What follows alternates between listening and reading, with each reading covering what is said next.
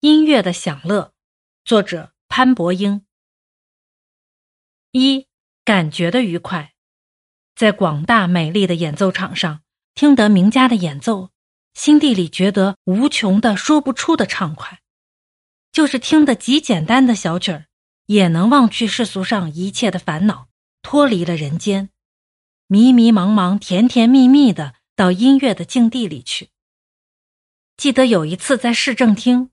听得乐圣贝多芬的交响乐第六章，好像从繁华的上海到了幽静的西湖，山谷间泉水潺潺，绿杨里莺啭历历，白沙堤上游人细语，更听得布谷声声，如在春尽夏初之郊原，使我忘却在熔融炉火的暖室里。忽而风声呼呼，雷声隆隆，大雨倾盆。片刻，暴风雨止，雨过天晴的景象又在我闭目静思的幻想里。山翠气清，真愉快万分。这是因音乐影响的感觉而得到的享乐。二，知力的形式的快乐。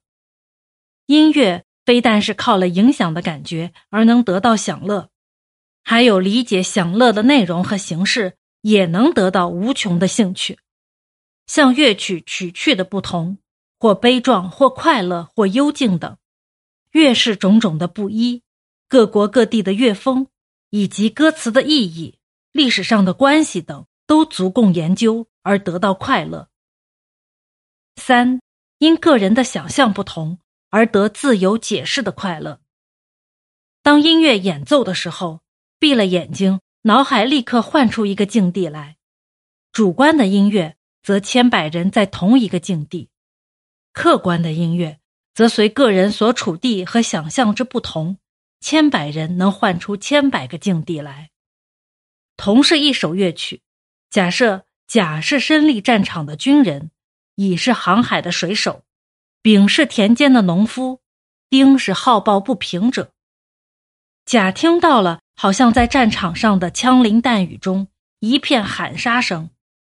乙觉得身立在海船里，四围多是波涛；丙却又是一个幻想，好像电光闪闪、雷声隆隆，是乡间下雨的光景。丁则又像遇见了不平，愤怒异常，恨不得拔刀相助，打尽世界不平事。这都是从个人客观中得来自由解释音乐的享乐。四、社会性味调和的享乐。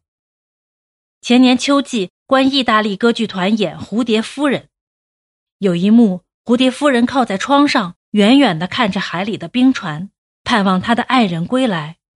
后来不知不觉的入梦了，梦境完全用音乐描写。那时全场肃静，只有音乐和低的和节拍的呼吸声。到演奏完了的时候，全场的观者好像有聚气隔胸腔里。到那个时候，不约而同的“嗨”的一声吐出来。这可以证明，音乐能引导人们生活在同一个情调里，使人情调协和一致，使社会得融合的享乐，结成根深蒂固的民族。孔子说：“兴于诗，立于礼，成于乐。”又曰：“移风易俗，莫善于乐。”盖个人的修养。国运的兴衰与音乐大有关系也。